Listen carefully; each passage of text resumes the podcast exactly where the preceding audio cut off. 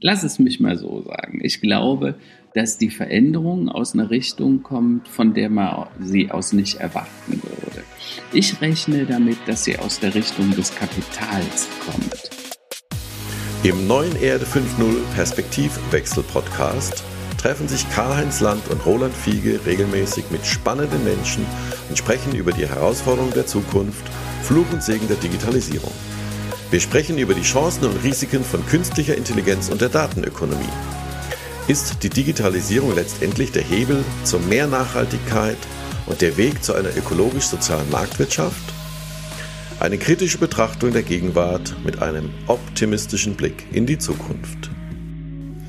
Willkommen zurück zum Podcast Erde 5.0 Perspektivwechsel. Am Mikrofon mit mir Karl-Heinz Land, Autor, Entrepreneur und äh, ja, Sprecher und zugeschaltet aus dem schönen Hennef bei Köln. Grüß dich, Karl-Heinz. Wie geht's dir? Hallo, Roland. Ja, mir geht's gut. Und mit mir ist wie immer Roland Fiege, Autor, Marketing und Technologieexperte. Karl-Heinz, wieder eine Woche rum. Äh, wir sind jetzt schon in der vierten Episode hier. Wir werden immer noch natürlich bestimmt äh, vom Thema ähm, Corona, selbstverständlich. Ähm, welche Lichtblicke haben wir denn diese Woche? Und ähm, mhm. mir sind ein paar Sachen aufgefallen.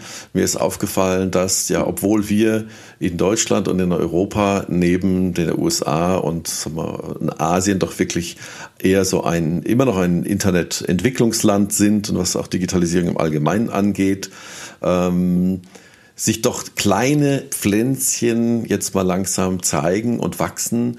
Und äh, es scheint so, dass wir uns jetzt so langsam im Kleinen und vielleicht auch im Größeren mal langsam anpassen. Und mhm. ähm, dass quasi Corona sowas wie ein Beschleuniger ist für Digitalisierung. Und ähm, du hattest dazu auch mal äh, vor ein paar Tagen einen interessanten mhm. Artikel äh, geschrieben, Stillstand als Beschleuniger. Erzähl mal, wie du das gemeint hast. Also, was wir im Moment erleben und vermutlich alle erleben, ist auf der einen Seite Stillstand, Lockdown, wo äh, Ausgangsbeschränkungen, Restaurant wird eingeschränkt, nur zugelassen, Museen sind manchmal offen, manchmal nicht. Das heißt, auf der einen Seite sehen wir Stillstand, viel machen wir vom Homeoffice. Auf der anderen Seite sehen wir aber auch den Beschleuniger. Ne? Also ich weiß nicht, wie es dir geht, aber Fakt ist, äh, wenn ich mir das im Moment angucke, wenn man mal in ein Restaurant geht, dann habe ich da äh, digitale Speisenkarten. Mit einem QR-Code registriere ich mich. Ich kann selbst bei meiner Eisdiele äh, inzwischen online bestellen. Ähm, äh, wir, wir können Dinge tun äh, in der Servicewüste Deutschland. Also meine Wäscherei, äh, die bringt, holt die Sachen da ab, wenn ich die anrufe und bringt sie auch wieder nach Hause inzwischen. Das heißt, viele Dinge, die früher scheinbar nicht möglich schienen, sind jetzt möglich. Ne? Denk nur mal an das Thema Homeoffice. Ne? Die Arbeitgeber haben immer gesagt, oh nö, Homeoffice, ob die Leute da wirklich arbeiten. Aber jetzt galt äh, Homeoffice oder gar keine Arbeit, Conference Call oder gar kein Meeting. Äh, Videokonferenz oder gar kein Kundentreffen, weil Reisen, Fliegen war ja nicht möglich. Ne? Und wenn du dann auf einmal siehst, dass der CEO der Allianz vor wenigen Tagen sagt, sie werden daran darüber nachdenken, 30 Prozent der Mietflächen abzumieten, also 30 Prozent der Büroflächen, wow. weil sie so viel mehr Homeoffice machen wollen. Und 50 Prozent aller Reisebudgets werden in Zukunft gestrichen bei der Allianz, weil sie sagen, brauchen wir gar nicht, das geht ja auch ohne. Ja? Und das ist dieser irre Beschleuniger, von dem ich spreche. Ja, das scheint jetzt wirklich so zu sein, äh, dass Dinge, die wir vor fünf Jahren, vor zehn Jahren noch für fast unmöglich hielten, einfach passieren. Ja. Ähm, ich erinnere mich auch an Business Trips äh, nach Asien oder Nordamerika, wo wir gesagt haben, ach, die sind alle so praktisch veranlagt, ne? wie du eben gesagt hast, kannst du deinen ja. Döner bestellen irgendwie und, und holst dir dann ab. Das, das scheint jetzt alles so langsam zu kommen. Also die Krönung, was ich auch interessant fand, also wirklich im Kleinen, auch im Allerkleinsten, äh, dass mhm. bei einer Wiedereröffnung eines Campingplatzes dann man seine Frühstücksbrötchen auch mit äh, quasi online vorbestellen konnte, weil natürlich alle müssen sich anpassen, alle müssen ihr Geschäftsmodell adaptieren. Äh, also mhm. wir sind wirklich in so einer Phase wieder Survival of the Fittest, ja, also der, der sich anpassen mhm. kann am schnellsten, der überlebt momentan. Ähm, genau. Zwar auf einem wesentlich niedrigeren Niveau als noch vor einem halben Jahr oder einem Jahr, aber mhm. nur so geht's weiter. Wir müssen uns alle anpassen. Das ist, denke ich, so die also, große Herausforderung gerade für viele, viele. Oh. Roland, denk mal an das, was wir vor zwei Sendungen in der, ich glaube, Episode 2 hatten, das Thema dieser schöpferischen Zerstörung. Ne? Josef Schumpeter, der sagte, die schöpferische Zerstörung ist notwendig, um Systemfehler zu beheben oder zu vermeiden und eine Neuordnung im Wirtschaftssystem herzustellen. Wenn du mal überlegst, wie viele Krisen wir aktuell vor uns herschieben, Klimawandel, Mikroplastik in den Weltmeeren, Umweltzerstörung, Abholzung der Regenwälder, äh, Migration, Flüchtlinge, ne, durch Klimawandel oft ausgelöst, aber auch durch Kriege kommen immer mehr Flüchtlinge. Ähm, heute haben wir irgendwie 20, 30 Millionen Flüchtlinge. Es gibt Prognosen, da glauben äh, Experten, dass wir in 30 Jahren 500 bis 800 Millionen Flüchtlinge haben könnten, wenn wir so weitermachen wie bisher. Ähm, wenn alle Menschen so leben würden wie wir hier in Europa, bräuchten wir schon heute drei Erden an landwirtschaftlicher Nutzfläche, an Nahrungsmitteln, an Energie und Rohstoffen und Ressourcen. Das wird so nicht gehen. Ja? So, aber Corona hat das jetzt alles auf den Punkt gebracht. Das war das erste Mal so eine Sofortreaktion. Lockdown, es ging nichts mehr, sechs, acht Wochen zu Hause bleiben, nicht mehr reisen, nicht mehr fliegen. Und auf einmal wurde eine Krise ganz konkret für die Menschheit. Das ist der Unterschied zu Klimawandel und Mikroplastik oder dem Ausstieg aus der Kohle beispielsweise. Das hat da immer alles Zeit. Corona hat keine Zeit gelassen. Das ist der Beschleuniger. Richtig, das ist quasi die, der Turbo, wenn man so möchte, der Corona-Turbo, der, Digitalisierungsturbo. Ähm, und da müssen wir natürlich schauen, äh, da wird ja nicht für jeden was dabei sein. Also wir können ja doch viele Sachen digitalisieren, aber ich frage mich mhm. auch, wie jetzt eine, eine Modelagentur oder ein professioneller Fotograf, also ich rede jetzt ja nicht mhm. mal von der Eventbranche, von Kinos, mhm. ich rede jetzt nicht von, von Bereichen, wo, wo wirklich hunderte oder tausende Leute in, auf engstem Raum äh, zusammen mhm. Erlebnisse haben haben, sondern es gibt ja wirklich äh, ähm, auch Kreativwirtschaft äh, und andere Bereiche. Da ist es halt sehr, sehr schwer, das, das äh, ähm, ja komplett zu virtualisieren, denn ja, äh, Kreation und Kreativität, die kann natürlich auch äh, durch künstliche Intelligenz äh, kommen und wird auch viel kommen. Aber die, sag mal, die schöpferische Kraft äh, von die die kann man ja nicht komplett virtualisieren. Und da also werden wir schon viele viele äh, äh, viel Umdenken noch stattfinden. Das, das siehst du sehr konkret. Also meine Tochter, die hat ja in äh, den USA studiert, äh, an der New York Film Academy und ist dann im Filmbusiness geblieben, ist drüben in den USA, lebt jetzt seit fünf Jahren dort. Und der Lockdown hat natürlich dazu geführt, sie lebt auch noch in New York, dass gar nichts mehr ging. Die ist jetzt seit 98 Tagen im selbstgewählten, in der selbstgewählten Quarantäne, einfach weil sie sagte, ich will mich dem nicht aussetzen. Äh, aber es gibt auch keine Jobs, ja. Also die Filmbranche ist da nieder, ne? das Model-Business.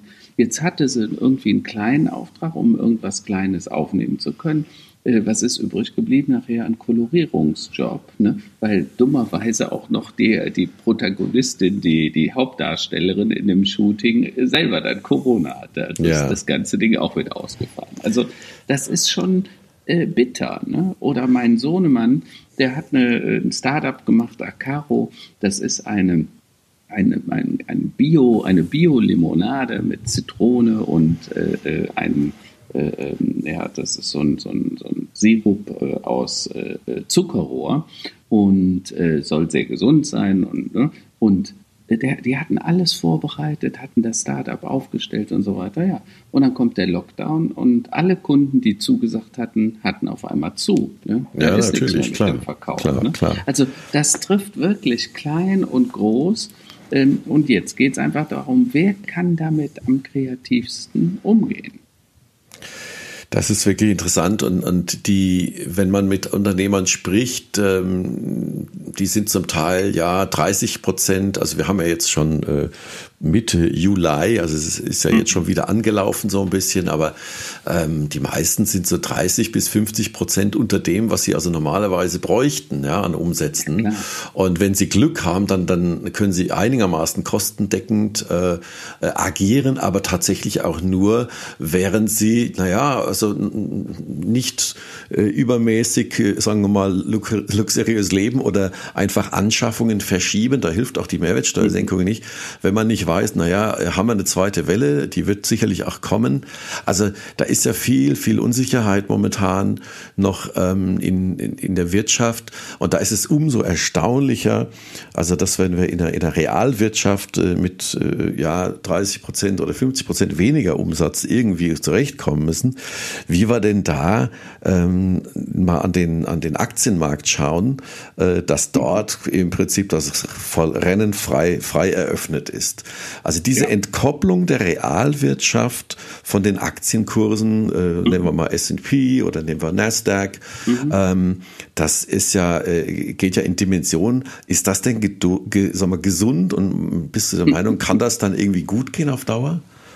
Also, ich bin der Meinung, das kann echt gut gehen. Weil du musst dir vorstellen, 2015 hatten, hatte die Europäische Zentralbank Staatsanleihen im Wert von 115 Milliarden da liegen. Das war nach 2008. Äh, vor 2008 waren das irgendwie mal 30 Milliarden. Dann kam die Finanzkrise und das ging hoch auf 115 Milliarden. Aktuell liegen wir jenseits der 4000 Milliarden Euro Staatsanleihen. Tendenz steigend. Da kommen jetzt nochmal diese 750 Milliarden in, aus Europa dazu. Das heißt im Klartext, wir haben unsere Schulden mehr als vervierzig, verfünfzigfacht in den letzten fünf Jahren. Ja, und davon das meiste jetzt in den letzten anderthalb Jahren. So, das heißt im Klartext, da ist so viel Geld in die äh, Märkte geflossen, wir gehen heute davon aus, dass die Geldmenge sich verdreifacht haben könnte in der Zwischenzeit. So genau weiß das ja niemand mehr, äh, weil auch die Fed, also die, die, die, die amerikanische Zentralbank, ja unendlich viel Geld äh, in die Märkte pumpt. Ne? Die haben jetzt gerade ein 3,1 Billionen Dollar Paket geschnürt, um der Bevölkerung und der Wirtschaft zu helfen. Ähm, das führt dazu, normalerweise hättest du sagen müssen, die Märkte die Aktienkurse hätten sich auch verdreifachen müssen. Haben sie aber nicht. Die haben quasi das Vor, Vorniveau, Vorkrisenniveau jetzt wieder erreicht. Das heißt im Klartext, wenn diese irren Geldmengen nicht geflossen wären, hätten wir vermutlich ein Dritteln oder so der Märkte erlebt, wenn nicht gar Schlimmeres. Und das Einzige, was diesen Optimismus auf der Börse hochhält, ist, der Börsianer kann die Wette nicht verlieren, weil solange die, die Banken sagen, die EZB oder auch die Fed, äh, whatever it takes, solange kann die Wette ja gar nicht verloren gehen. Also im Klartext, ja. äh, wenn eine Lufthansa, eine Daimler so richtig mies in die Krise kommen, dann kriegen die Milliarden und Hunderte von Milliarden. Lufthansa hat jetzt gerade 10 Milliarden oder 9 Milliarden bekommen. Äh, die, die Wette kann nicht verloren gehen. Du kannst nicht abschmieren, du kannst nicht verlieren. Gleichzeitig ist das aber, das müssen wir uns klar machen, auch die Enteignung des kleinen Mannes, weil die, der, äh, das Bundesverfassungsgericht hat ja schon entschieden, dass das, was die EZB da tut mit ihrer Geldflut, tatsächlich dem kleinen Mann enteignet. Und äh, das ist natürlich nicht nachhaltig. Wir müssen dafür sorgen, dass die Ungleichheit nicht größer wird, sondern dass die Gleichheit wiederhergestellt wird. Und im Moment entwickelt sich das leider in eine ganz andere Richtung. Naja, aber es ist ja selbst jetzt vor Corona, wenn wir jetzt mal äh, ähm, ja, letzte Wirtschaftskrise anschauen und Europa anschauen, äh, ist ja letztlich diese Geldmengenpolitik eigentlich alternativlos. Denn äh, man kann also weder die Zinsen hochsetzen, weil dann irgendwie halb Europa sofort umfällt. Ähm, ja. Äh, ja, und äh, das heißt auch diese An Anleihenkäufe und weiterhin. Geld zu drucken, äh, das war ja ähm, nochmal ein weiterer Beweis, äh, dass Volkswirtschaftslehre eigentlich keine Wissenschaft ist, sondern das ist, es, es gibt ja Situationen, die kann man nicht berechnen, kann man nicht voraussagen, ähm, sondern man muss einfach handeln. Und das haben sie natürlich jetzt gemacht ja. und zwar auch schon sehr lange, schon viele, viele Jahre. So, jetzt kommt ja. Corona noch oben drauf.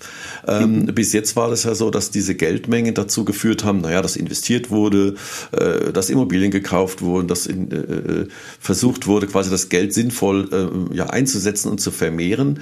Und jetzt ist es ja noch dazu da, dass diese Realwirtschaft im Grunde genommen nicht hinterherkommt. Ja? Und ja, da, äh, da sehe ich so ein bisschen, da, da hinkt das Känguru ein wenig.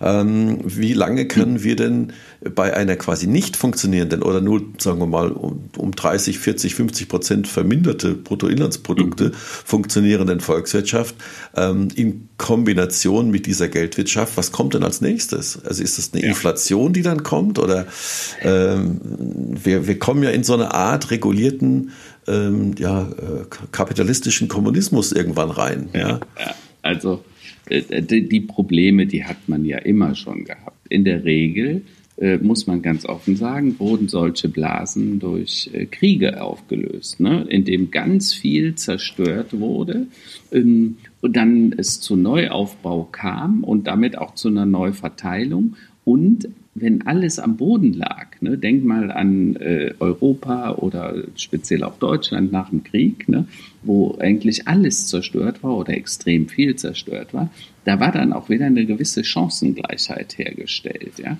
Ähm, äh, Im Moment äh, gibt es diese Chancengleichheit nicht. Das Kapital, äh, dem strömt immer mehr Geld zu. Ne? Die, die, die Anlagen, die Investments, wie du richtig sagst, die gehen in Aktien, die gehen in Immobilien, die gehen in ähm, langfristige Beteiligungen an Unternehmen. Dabei kannst du kaum verlieren, weil egal was passiert, irgendwann zieht die Wirtschaft wieder an und dann ziehen auch die Unternehmen wieder an. Also bleiben die Werte erhalten.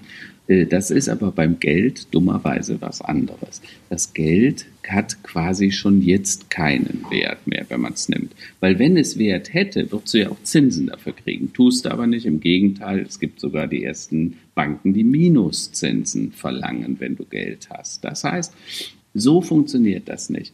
Und wenn wir jetzt wieder an den Schumpeter denken, der sagt, ja, diese schöpferische Zerstörung ist eben dazu da, eine Neuordnung im Wirtschaftssystem herzustellen, dann muss man leider davon ausgehen, dass das auch hier passieren wird. Das heißt, wir werden im Bankensystem, im Finanzsystem, in der Wirtschaft, äh, in der Ökonomie, aber auch in der Ökologie komplett neue Ordnungen herstellen.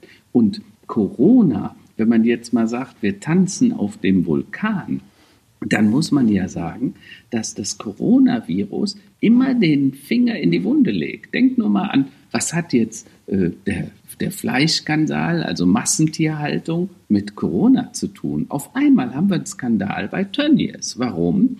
Weil die Mitarbeiter so schlechte Arbeitsbedingungen hatten und so Entschuldigung, eingefärscht wurden, ähnlich wie die Schweine äh, und die Kühe, die geschlachtet werden, dass die Arbeitsbedingungen dazu anregen, dass man sich doch besonders intensiv anstecken konnte oder sehr schnell anstecken konnte. Und auf einmal gibt es einen kompletten Lockdown. Ne? Und übrigens, vorgestern hat der Tönnies Kurzarbeitergeld beantragt für seine Tausenden von Mitarbeitern. Das heißt, statt eine Strafe zu zahlen für diese elenden Bedingungen, die wir hergestellt haben, kriegt er jetzt vom Staat Unterstützung, äh, um diese äh, Bedingungen dann möglichst äh, erhalten zu können, vermute ich mal. Und das ist halt das, was äh, in der Wirtschaft passiert. Und meine These ist, wir werden eine komplette Neuordnung brauchen. Und das wird vermutlich nur gehen, indem wir uns ein neues Wirtschaftssystem, ich nenne das immer die ökologisch-soziale Marktwirtschaft, also wo Ökologie, Ökonomie und Soziales im Einklang stehen. Das, äh, wir haben schon öfter darüber gesprochen, das klingt sehr utopisch, also klingt sehr gut, klingt sehr utopisch, mhm. aber vielleicht ist auch das dann irgendwann mal alternativlos, die tatsächlichen Kosten von äh, Plastik, von Öl, von Benzin, von einem Auto ja. tatsächlich mal einzupreisen äh, und nicht nur ja äh, mal alles, was hinten an Müll und äh, langfristig an Schäden für Natur, Umwelt und Mensch übrig bleibt, äh, den folgenden Generationen zu überlassen. Das ist schon, schon genau, wichtig. Ne? Genau. Genau. Also so, und so. Hm. Meine These ist, Roland, das wird nicht mehr so lange dauern, weil dieses System, so wie es jetzt ist, wir merken ja, schon so eine gewisse äh, äh Endzeit-Feeling. Ne? Wenn ich mir überlege, äh, was da gestern auf Malle passiert ist oder am Wochenende, äh, ich weiß nicht, ob du die Bilder gesehen ja, hast. Ja, ja. ja. Äh, äh, wir tanzen auf dem Vulkan. Ja, das ja. ist so Party, ausgelassene Stimmung. Wir sind unbesiegbar, sagt Herr Spahn. Ne? Aber es erinnert ja tatsächlich an an an Ischgl. Ne? Das könnte genau, ja denselben genau. Effekt wieder haben. Party ohne Ende. Wir wir wir haben uns alle lieb Betrieb und dann kommen die nach Hause und die Forderungen von, von, von äh, Herrn Lauterbach waren ja tatsächlich, jeder, der da zurückkommt, muss in Quarantäne. Ja. Und es gibt sogar Leute, die sagen, äh, ähm, äh, die, müssen, die müssen alle durchgetestet werden. Ne? Und äh, unter uns gesagt, so dumm ist die Idee nicht. Ne? Ja, das ist das, das vorprogrammierte Superspreader-Event äh, von Malle. Ja. Also das genau, ist tatsächlich genau. äh, total irre. Die Menschen vergessen zu schnell oder verdrängen zu schnell. Ähm, aber nochmal kurz zurück zu dieser, äh, sagen wir mal, äh, Revolution äh, oder mhm. äh, die oder das neue, eine neue Art von Wirtschaftssystem, das muss mhm. ja auch irgendjemand quasi mal initiieren und auch durchsetzen und ja. umsetzen wollen. Ähm, mhm. also was denkst du, aus welcher Ecke kommt das? Also wir hatten ja sag mal, mhm. vor Corona, äh, ich hatte jetzt gerade auch wieder ein Interview mit Herrn Habeck irgendwie, das ist mhm. alles so weit weg von der Realität. Ja, ja also wenn ja. Die, die größte Sorge, die die momentan haben, ist immer noch Tempo 130. Also ich würde mal die größere Sorge ist hier, dass überhaupt äh, äh, weniger Leute überhaupt Autos kaufen können und fahren können in der ja, Zukunft. das ist eher das größere Problem, statt irgendwie 130 auf der Autobahn zu fahren. Also aus der Ecke kann ja die Revolution nicht kommen. Ähm, ja. Äh, aus so einer Greta Thunberg. Ähm, äh, da hört man auch jetzt längere Zeit wieder nichts. Ähm, das ja. ist alles momentan so ein bisschen zu ruhig in der Ecke. Ja, also, also lass es mich mal so sagen. Ich glaube, dass die Veränderung aus einer Richtung kommt, von der man sie aus nicht erwarten würde. Ich rechne damit, dass sie aus der Richtung des Kapitals kommt.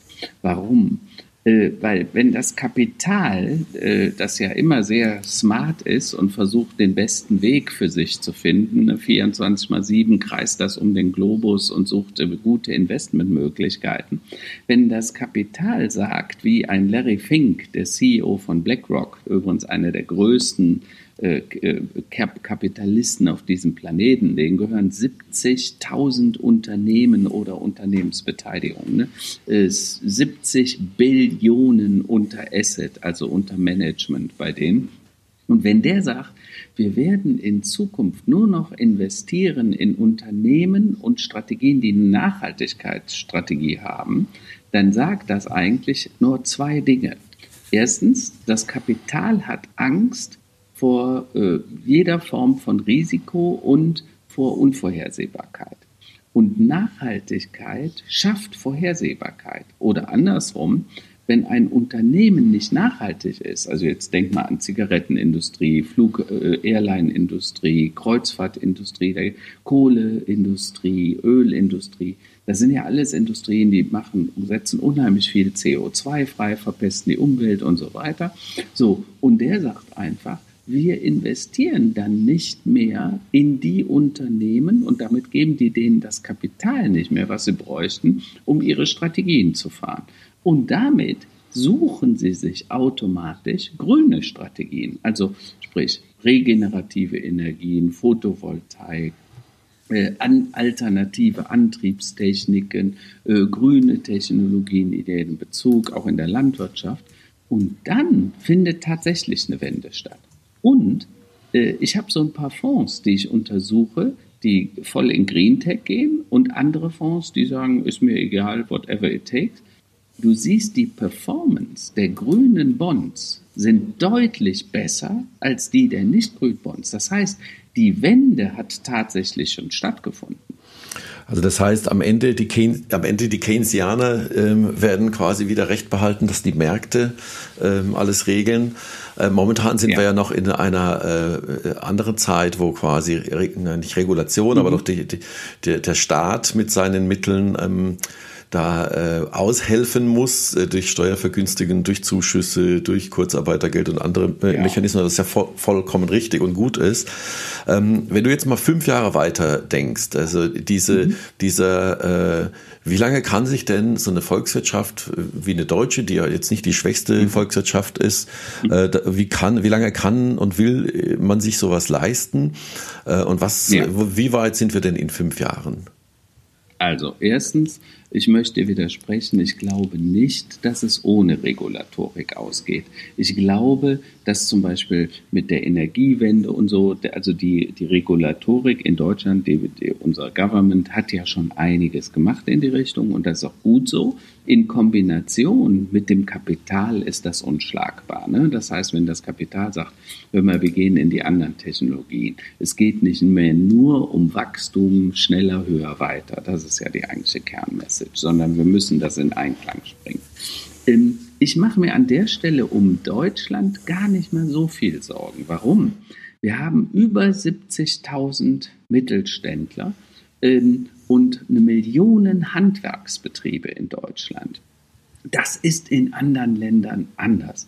Und wenn ich mir angucke, ich habe ein paar Handwerker in meiner Bekanntschaft, Freunde, mit denen ich regelmäßig spreche, die haben momentan eine Auslastung, das ist irre. Warum? Weil jeder, der zu Hause ist, der, der repariert sein Haus, der lässt es neu anstreichen, der hat den Keller renoviert, der hat den ausgebaut und, und, und. Also die Handwerker, die haben momentan nur ein Problem, die haben immer noch Facharbeitermangel. Ja, ja, ja. Äh, dann gibt es diese 70.000 gehobenen Mittelständler, also die, die mehr als 100, 150 Mitarbeiter haben. Äh, bei denen ist das teilweise kritisch, aber die haben in der Regel eine relativ hohe Eigenkapitaldeckung. Also die haben teilweise 70, 80, 90 Prozent Eigenkapital in den Firmen, weil die haben nie auf Schulden auf Pump gelebt. Ja, mal eine Maschine, aber das war dann ja, auch ja, alles. Ja. Und dann haben wir äh, ein Ökosystem. Denk mal an unsere Hidden Champions. Wir haben von den 4000 Hidden Champions, also Weltmarktführern, sind 2400 etwa deutsche Unternehmen. Die sitzen im Sauerland, die sitzen im Schwabenland und dann verteilt immer den Rest der Republik. Und das ist das Rückgrat unserer Wirtschaft. Und deshalb kommt Deutschland auch so gut durch die Krisen. Was gemein ist, wer kriegt denn jetzt die Förderung, die Zuschüsse? Ne? Also, wer hat keine Kurzarbeit angemeldet? Die Handwerker, also diese eine Million Betriebe, die haben überhaupt gar keine beantragt. Ja? Von den 50 Milliarden, die in dieser Soforthilfe für Solo-Beschäftigte waren, sind überhaupt erst 20 Prozent abgerufen. Der Rest wurde gar nicht abgerufen. Ja, das, das muss man sich mal vorstellen. Die wollten ja. diese Kohle gar ja, nicht ja, oder brauchten sie auch nicht. Zweitens, ähm, wenn ich mir jetzt angucke, wohin die, die großen Hilfen gegangen sind, Adidas 4 Milliarden, 9 Milliarden an Lufthansa, die Automobilindustrie kriegt wahrscheinlich 50 bis 100 Milliarden in den Hintern geblasen. Ne? Und das ist ja das, wo ich sage, das ist eigentlich falsch. Also wir machen dieses Thema der Repair-Ökonomie. Warum unterstützen wir eine Wirtschaft, die sowieso vermutlich in fünf bis zehn Jahren vorbei sein wird. Also Automobil, das, was an Zulieferern da ist. Äh, wenn wir uns angucken, Luftfahrtindustrie, ne, mussten wir, wer wollte für 1,99 nach Malle fliegen? Wer war das nochmal? Ne? Warum kostete der Flug nicht 190 Euro? Also wenn ich das zweimal im Jahr mache, kann ich das bezahlen. Äh, dann würden weniger Leute fliegen, wir hätten weniger CO2-Belastung und müssten nicht hintenrum wieder das, äh, das Thema reparieren. Ich, glaube, da ne? sind wir jetzt die, auch an dem Punkt. Das ist genau das, so, so. wo die, die an, den, an den Flugpreisen und an den Reisepreisen, glaube ich, wird man es als erstes erkennen, dass genau. die Menschen bereit sind, den, sagen wir, den in Anführungsstrichen fairen und realistischen Preis auch zu bezahlen ja. und halt dann vielleicht ein bisschen weniger fliegen und dafür ein bisschen mehr auf dem genau. Campingplatz genau. in 50 oder 100 Kilometern Entfernung mal gehen. Das ist äh, momentan gelebte Praxis. Auch, Gut so. Ja. Aber das heißt auch im Klartext, lieber Roland, wir werden der Lufthansa, die jetzt 11.000 Leute abbaut, obwohl sie äh, 10 Milliarden fast bekommen haben. Die werden in neun Monaten nochmal 10 Milliarden von uns kriegen, werden dann nochmal 20.000 und nochmal 200 Maschinen abbauen. Die stehen ja schon alle in irgendwelchen Wüsten in Arizona und in Spanien, habe ich mir sagen lassen. Die werden nie mehr fliegen, ja. Jetzt hat irgendjemand gesagt, er nimmt 60 Airbus nicht ab. Warum? Weil denen klar ist, das Fliegen wird sich nie mehr so entwickeln, ja. wie wir das heute haben. Also ist die, ja? die Reise- und Tourismusindustrie ist die Montanindustrie der, der, der Neuzeit. Ja. Das ist so. Gleichzeitig wird das Lokale aber an Bedeutung gewinnen. Also dein kleiner lokaler Händler. Also wir kriegen einmal in der Woche so eine grüne Biokiste von der Firma Hüsken aus, aus Süchterscheid. Wunderbares Gemüse und Obst haben die. Das ist lokaler Anbau, wird von denen vor die Haustür gestellt. Die bringen dir auch die, die Biomilch und so weiter. Die kommen gar nicht mehr nach. Ich habe mit denen gesprochen, die sagten, äh, wir könnten noch 10.000 Kunden aufnehmen. Wir können es nur nicht, weil wir, wir haben die, die Power gar nicht, um das zu machen. Und außerdem Sie wollen das auch nicht, weil sie sagen, wir könnten die Qualität gar nicht mehr liefern. Können Sie vor allem die Preise, die Preise anheben schon mal jetzt. Ja, also ich glaube, das haben sie auch schon ganz geschickt gemacht. Also das äh, sollte ihr Schaden nicht sein, habe ich so den Eindruck. Aber die Qualität stimmt. Und weißt du, jetzt, wo die Leute zu Hause sind, auch hier die Beschleunigung, auf einmal kochen die Mütter wieder selber. Ne? Früher, also ich, ich sage es ganz offen, wir sind früher äh, an drei von fünf Tagen wahrscheinlich im Restaurant abends gewesen. Heute sind wir vielleicht alle vier, fünf Wochen mal im Restaurant. Ne? Ähm, ich war mit meiner Frau jetzt noch mal in Köln. Ich hatte dir ja gesagt, wir sind ja umgezogen hier ins Kloster sozusagen, haben uns ins Quarantäne ins Kloster gesteckt und sind jetzt äh, 30, 40 Kilometer von, von Köln weg. Und wir waren in dem Restaurant, wo wir sonst immer hingehen. Und wir haben da gegessen. Meine Frau und ich, wir haben uns angeguckt und wir haben gesagt, oh Gott, ist das deprimierend hier. Es war ein deprimierendes Erlebnis. Ja. Nur die Hälfte der Stühle im Restaurant. Okay, okay. Die, die Theken waren mit Plastikplanen aus Effizien äh, äh, Hygienegründen abgedeckt. Die Kellner kamen mit Handschuhen und mit Masken zu uns an den Tisch, weil sie es ja müssen.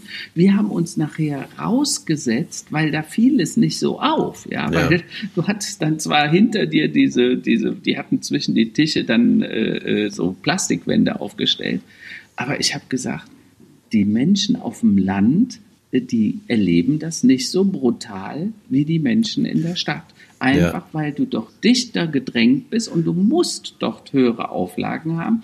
Und ähm, äh, ich habe gestern einen Bericht gesehen, 420.000 New Yorker haben gesagt, wir machen demnächst mehr Homeoffice, wir gehen gar nicht mehr zurück in die Stadt. 420.000 Menschen aus New York. Jetzt kannst du sagen, okay, bei so einer Millionenstadt macht das nicht so viel. Aber glaub mir, das wird auch eine Millionenstadt wie New York merken, wenn auf einmal 420.000 Menschen weniger commuten, weniger pendeln mit ihren Autos oder wie auch immer mit dem Taxi in die Stadt fahren. Das werden die Restaurants spüren.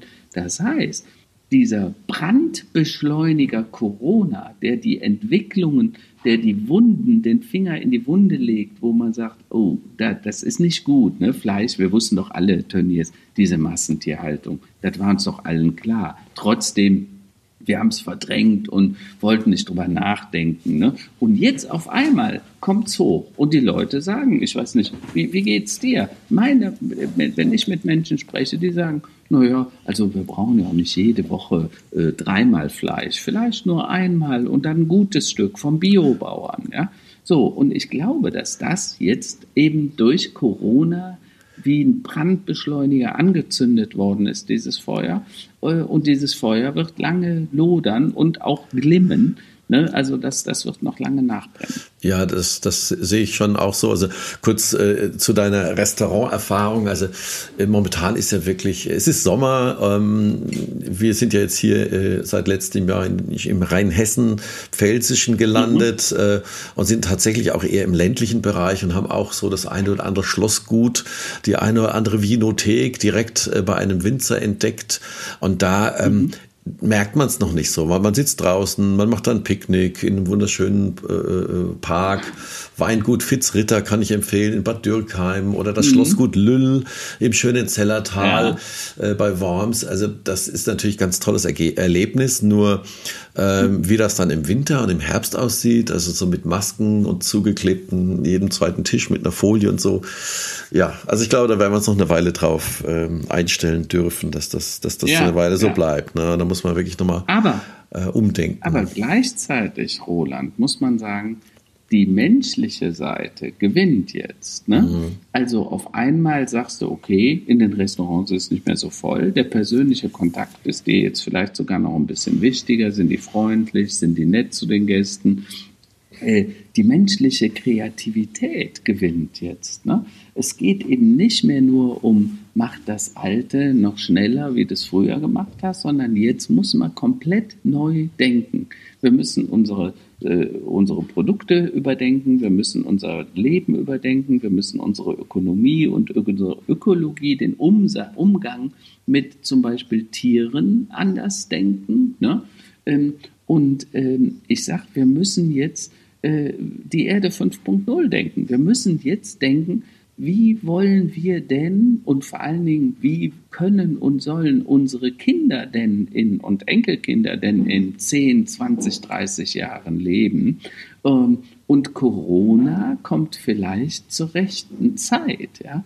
Ähm, ich, so, so schlimm wie das ist, äh, wir haben ja inzwischen wirklich ein paar hunderttausend Tote auf diesem Planeten äh, weltweit betrachtet durch Corona. Ähm, äh, wenn du mal ganz ehrlich bist, äh, der Zweite Weltkrieg hat 60 Millionen Tote gefordert, also was man so weiß. Ne? Äh, vielleicht waren es auch noch mehr. Dagegen sind eine halbe Million Corona-Tote dann relativ wenig. Wenn das jetzt dazu führen würde, dass wir die Systemfehler wirklich anpacken und die Dinge verändern, ja, und ähm, mich hat gestört, äh, die Frau von der Leyen, die hatte so ein Zitat, die sagte, ja, wir haben dieses 750 Milliarden Wiederaufbauprogramm. Und ich habe gesagt, Frau von der Leyen, wir brauchen gar kein Wiederaufbauprogramm, weil das war nach dem Krieg Wiederaufbau. Aber es ist ja gar nichts da nieder. Also es ist ja, steht ja, ja nichts kaputt noch, gegangen ne? bis jetzt, ja. ja. Ist nichts kaputt ja, gegangen. Aber was wir brauchen, ist eine neue Gründerzeit. Ne? Und da hatten wir ja letztes Mal schon darüber gesprochen. Was wäre denn, wenn wir diese 10 Milliarden statt für Lufthansa in, äh, äh, in Startups investiert hätten und jedem Startup 250.000 Euro in die Hand gedrückt hätten? Auch da wäre viel verschwunden. Das ist überhaupt keine Frage. Die Hälfte wäre nach fünf Jahren weg. Aber die andere Hälfte, die hätten wahrscheinlich 10, 20, 50 Mitarbeiter im Unternehmen und vermutlich grünere und bessere Geschäftsmodelle als das, was wir heute dann äh, unterstützen, wenn wir der äh, äh, der, der Lufthansa und anderen aus der Automobilindustrie Hunderte von Milliarden hinterher schmeißen. Ne? Weg vom Reparieren hin zum Neudenken. Ah, äh, Karl-Heinz, ich habe eine Idee, sollen wir da mal eine Sonder, äh, eine Episode machen mit dem Schwerpunkt Startups? Ich hätte da eine Idee, ja, auch für einen guten super. Gastsprecher, möchte ich jetzt noch nicht verraten, mhm. wen, aber dass wir tatsächlich ja. so mal diese, ähm, auch vielleicht äh, ein Beispiel auch anderer Länder, äh, auch kleinere Länder wie zum Beispiel Israel, dass wir einfach mal sehen, ja. äh, welchen positiven Impact, welche positiven Auswirkungen denn so eine ganz ausgeprägte Startup-Kultur und Investitionskultur denn auf eine Volkswirtschaft haben. Das hat ja enorme, ja. enorm äh, äh, Vorteile. Perfekt. Und das ja, sehen wir auch in den, in, teilweise in den baltischen Staaten ähm, dass ja. wir dort einfach mal äh, jemanden haben, der sich dann noch besser mit auskennt ähm, und uns dann ein paar Zahlen zu, zu, geben kann. Das sollten wir mal die nächsten da, Wochen machen dann lass uns doch jetzt noch mal ein bisschen schwenken auf den Tanz auf dem Vulkan. Äh, du hast gesehen, was äh, die Nichte von Trump gemacht hat. Die hat ja ein neues äh, Buch herausgebracht. Ja. Und gestern wurde endlich genehmigt, dass es auch gedruckt und verkauft werden darf. Herr Trump hat natürlich versucht, das zu verhindern. Und der Titel ist ja so sinngemäß, äh, wie, wie die Familie Trump das größte Monster auf diesem Planeten geschaffen hat, den größten Narzissten und Egoisten, den es so gibt. Ja, spannendes ja, Thema. Ab, absolut, äh, natürlich perfekt. Also in ein Buch äh, ähm, aus dem oder aus dem Umkreis von Trump heraus zu veröffentlichen, sei es denn, wenn man ein ehemaliger äh, Berater oder Regierungsberater ist oder natürlich noch aus der Familie. Ähm, das, äh, glaube ich, wird eine sehr unterhaltsame, aber auch sehr äh, beängstigende Lektüre werden, könnte ich mir ja. vorstellen. Ja, ja, weil sie sagt ja, er ist einfach ohne Gewissen und jegliche Empathie, ja. Und äh, äh, also sie sagt, er hat alle Symptome für Persönlichkeitsstörungen erfüllt. Sie ist ja selber Psychologin und hat da auf 240 Seiten sehr detailliert beschrieben, was da äh, passiert ist und auch wie er von seinem Vater erzogen wurde mit Militärakademie und wie er gefegt hat. Ne? Und äh, so für uns, die, die meisten haben es gar nicht mitbekommen. Hast du mitbekommen, dass er den Stone begnadigt hat? Was, was? Welchen Stone? Nein, nein. Stone. Nein. Der hatte ja diesen Berater, der wegen der Russland-Affäre ja, verurteilt ja, worden ja. ist, zu vier Jahren Haft. Ja. Und äh, der, weil der hat gelogen, betrogen und äh, hat offensichtlich auch das Gericht angelogen. Und äh, ja, er ist begnadigt worden von Herrn Trump. Das heißt, er musste die Haftstrafe nicht antreten, weil das Gefängnis eine zu große Zumutung sei und außerdem äh, wäre der Prozess, er hätte nie eine faire Chance. Nein, da ist, und deshalb hat er den begnadigt. Da ist ja dann Trump doch wieder einen großen Schritt äh, ähm, seinem, äh, in, in, Richtung seines großen Vorbildes Putin gekommen, dass er das jetzt mal endlich schafft, aus den United States of America einen, ja, einen Schurkenstaat zu machen. Ja, ähm, und seine, ob jetzt wieder Wahl, aber sagen wir zumindest mal einen Weg zu finden, noch ein, mindestens äh, die nächste Amts, Amtszeit anzutreten. Ähm, ich rechne da mit ja. allem. Also wir haben das letzte Mal, glaube ich, drüber gesprochen. Ich bin ja äh, vielleicht da auch ein bisschen naiv und bin ein sehr positiv denkender mhm. Mensch. Ich habe mir ja niemals erträumen lassen, dass ein Brexit kommt. Ich hätte niemals äh, mir erträumen können, dass es äh, äh so einen wie Trump ins Weiße Haus schafft. Ähm, Jetzt ja. haben wir gelernt, äh, der Herr Fiege war da, lag da ganz arg daneben. Inzwischen würde ich sagen, das ist, gilt als klar, dass der noch eine zweite Amtszeit äh, antritt, ja. egal wie. Ähm, aber den werden wir noch eine Weile vor uns, vor der Nase haben. Wenn du da noch Fragen hast, auch was die Wiederwahl angehen könnte, äh, schau dir mal an, äh, was der Michael Moore in seinem, in seinem Epilog 11.9, also nicht 9-11, sondern es geht um den 9. Ja. September äh, ähm, in in äh, USA. Das war der Tag der Wahl von Trumps, der Inauguration äh, äh, und das, was da passiert ist. Und im Abspann vergleicht er Trump mit äh, den Nazis und äh, Adolf Hitler, ja. was da passiert ist. Weil die Menschen konnten sich damals nicht vorstellen, dass Hitler an die Macht kam. Ähm, äh, die, die Leute, selbst die New York Times hat gesagt, unmöglich, den nimmt ja keiner ernst. Und auf einmal war er da. Und so war es mit Trump genauso.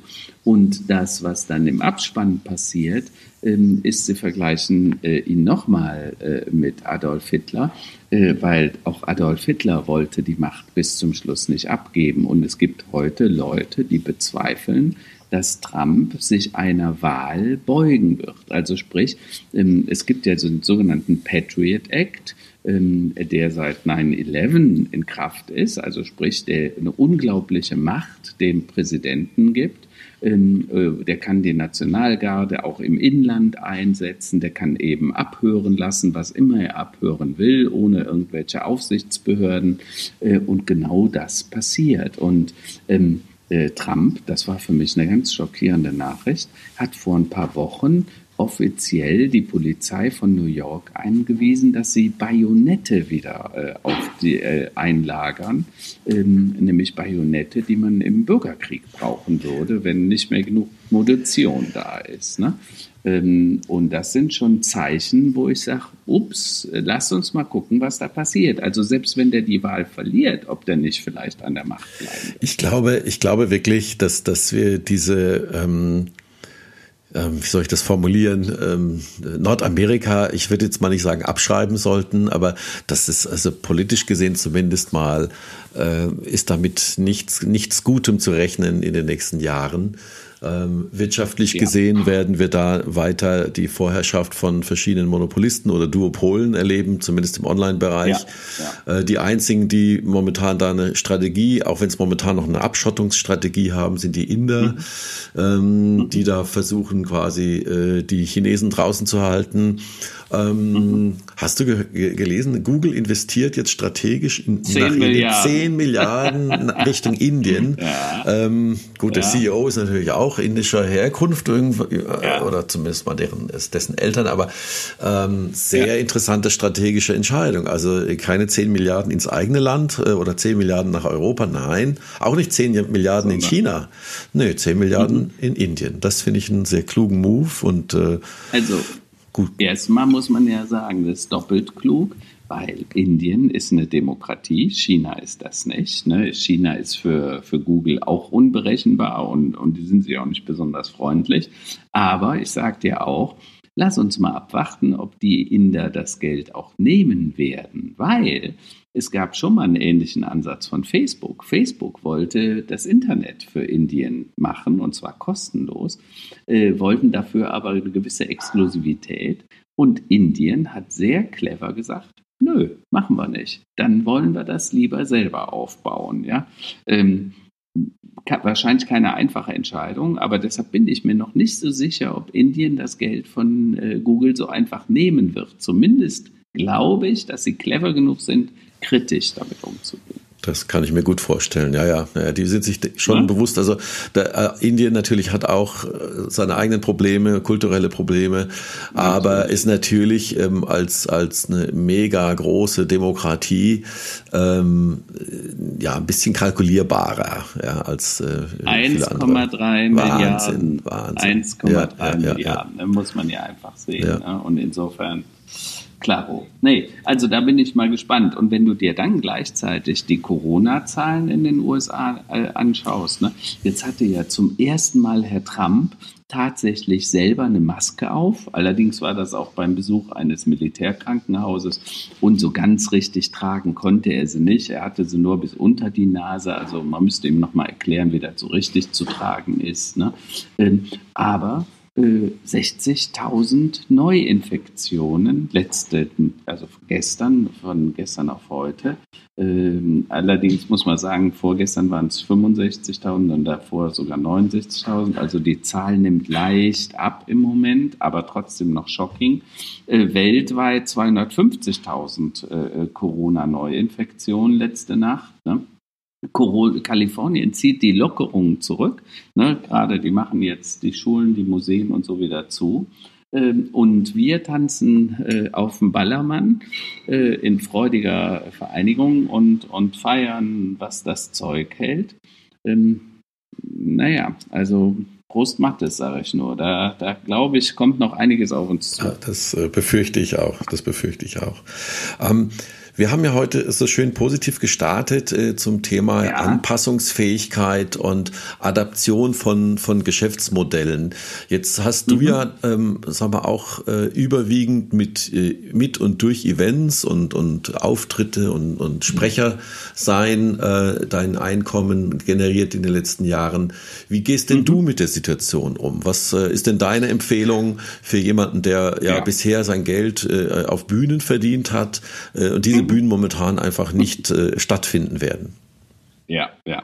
Also Tatsache, mich hat das persönlich natürlich auch stark getroffen. Äh, wie du weißt, ich habe einen, äh, Wirtschaftskrimi geschrieben, Permanent Error, ein Roman, da geht es um Dieselgate, um Bayer Monsanto Übernahme, ein bisschen was mit BlackRock und daraus habe ich so mal einen Wirtschaftskrimi gemacht, um, um zu versuchen, den einer breiteren Bevölkerung klarzumachen, was denn diese falschen Anreizsysteme sind. Ne, mir geht es nicht darum, VW oder Bayer oder Monsanto irgendwie zu verurteilen, sondern mir geht es einfach darum, warum funktioniert es denn so, wie es ist? Ne, warum haben wir diese Fehlsteuerung? Deshalb auch Permanent Error, also permanenter Fehler, Systemfehler sozusagen als Titel des Romans.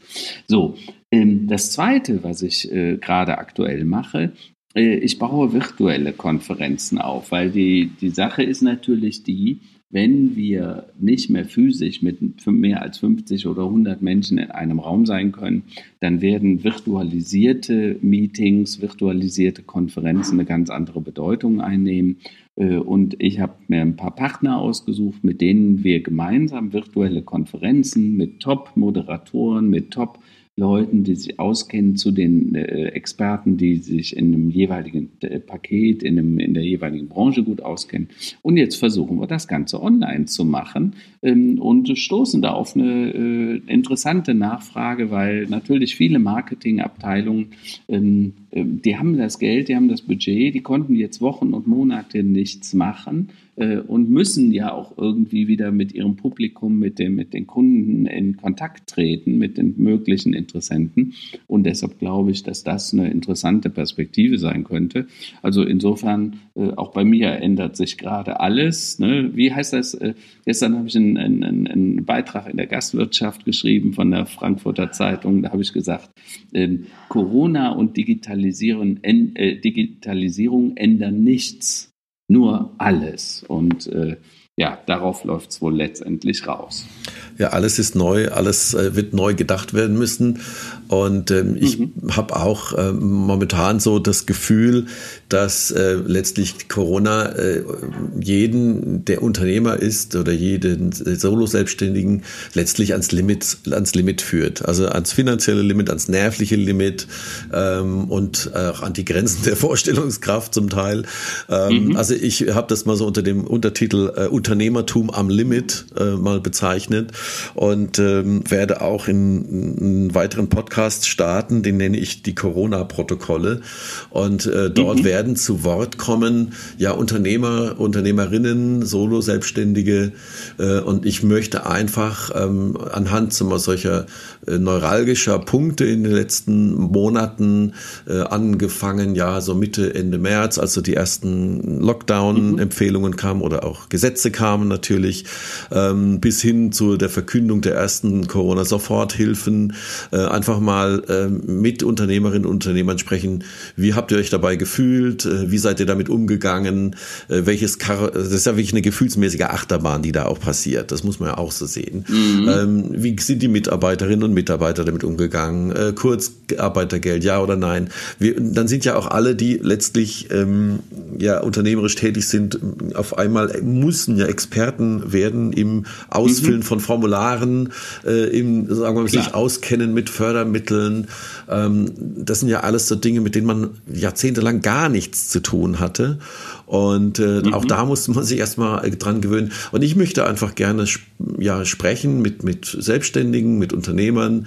Ähm, das können mhm. äh, wirklich Fotografen sein. Ich hatte jetzt auch schon ein Vorgespräch mit einem ähm, Geschäftsführer einer SAP-Beratung mit über 50 Leuten. Jeder mhm. hat so seine Herausforderungen, die auch wirklich ähm, massiv sind. Bei manchen Branchen äh, kam die Wirkung sofort, also es ist auch bei uns äh, direkt äh, zu spüren gewesen. Mhm. Bei manchen, die sagen, na ja, das dauert bei uns so zwei, drei Monate, weil wir haben laufende Verträge und ähm, wir spüren quasi die Auswirkungen erst mit einer gewissen Verzögerung. Und die, ja. die Corona-Protokolle, also der Podcast demnächst mehr dazu, äh, soll letztlich ähm, ja Unternehmerinnen und Unternehmer zu Wort kommen lassen, wie sie damit umgehen, wie die Perspektiven sind. Und was ich mir dabei erhoffe, ist nicht, also so eine Litanei, dass alles schlimm ist und alles schlecht ist und alles irgendwie den Bach runtergeht, sondern äh, mhm. eben eigentlich eher auch eine Inspiration für andere Unternehmer und Unternehmerinnen zu bekommen. Sagen, guck mal, die haben das so angepackt. Äh, manchmal hilft es ja. ja einfach auch Richtig. zu hören und zu spüren, dass alle im selben Boot sitzen. Also äh, ich habe äh, Gespräche geführt, auch mit absoluten Vollprofis mhm. in ihrem Metier. Also Menschen, die seit 10, 15 Jahren absolute Weltspitze sind in dem, was sie machen. Ja, und denen geht's genauso. Ja. Ähm, Klar. Das ist jetzt nicht eine Frage der Qualifikation oder äh, anderer Sache oder dass man vorher sein Unternehmen gut oder weniger gut geführt mhm. hat, außer wenn es natürlich um Eigenkapitaldecke geht. Ähm, aber das betrifft ja so viele. Und was ich mir erhoffe durch die Corona-Protokolle, ist auch viel Inspiration für die äh, Zuhörerschaft, ähm, einfach äh, zu sehen, aha, wie gehen denn andere mit dem um und um da eben gute Ideen auch zu ja, bekommen und da, um da konstruktiv rauszukommen aus dem Thema wieder. Gute Idee und ich kann mir gut vorstellen, dass da viele Hörer, Zuhörer mit erreichen wirst, denn Fakt ist, äh, jeder sucht im Moment, wie komme ich aus dieser Krise raus. Es betrifft jeden privat, geschäftlich, gesellschaftlich, äh, äh, im sozialen, aber auch im wirtschaftlichen Umfeld. Insofern äh, coole Idee. Also, dann drücke ich dir mal die Daumen für die Corona-Protokolle und äh, äh, wenn du Lust hast, äh, können wir auch darüber mal sprechen. Auf jeden Fall, auf jeden Fall.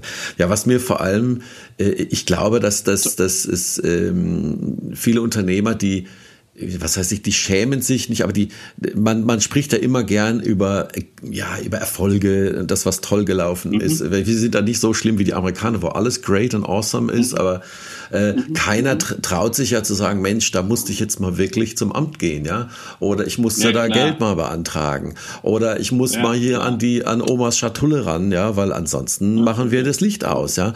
Und das, äh, mir geht es auch darum, dass, dass Menschen sich vielleicht auch ein bisschen öffnen oder sich das trauen, äh, und anderen damit Hilfe und Hoffnung geben und sagen, Mensch, wir sind da nicht alleine mit, lass uns weiter schlau ja. sein, lass uns besonnen sein. Es hilft ja auch nicht, den Kopf in den Sand zu stecken und lass uns kreativ sein und ähm, vielleicht äh, helfen wir uns dadurch auch gegenseitig einfach, ähm, um zu gucken, dass da ja.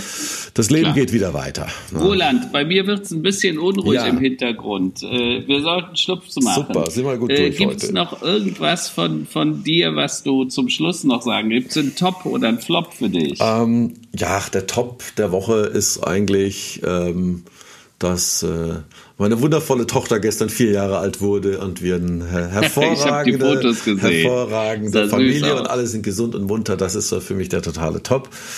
Ja. Ähm, und der Flop der Woche, ich glaube, da haben wir jetzt schon drüber gesprochen in den vielfältigster Form. Ja, der Top der Woche für mich war, mein Sohnemann hat sein Akaro dann doch noch in den Handel gebracht. Die ersten Rewe-Läden vertreiben es jetzt. Und das Super. ist, glaube ich, so wichtig, dass die jungen Menschen merken, wir haben eine gute Idee gehabt, ja. Äh, wir haben es gemacht, es gab eine Krise, alles ging down, aber es geht auch wieder bergauf. Ne? Und die geben nicht auf, die beißen. Genau. Und ich genau. glaube, das ist, was wir alle lernen können. Ja.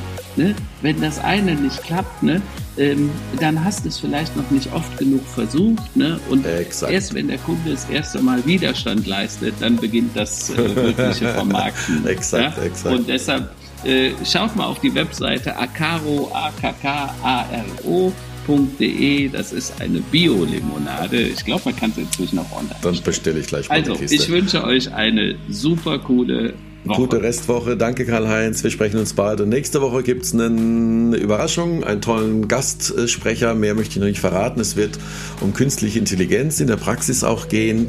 Äh, können wir uns schon mal drauf freuen. Also, euch allen eine gute Woche noch. Prima. Ciao. Roland. Tschüss. Tito. Tschüss. Tschüss.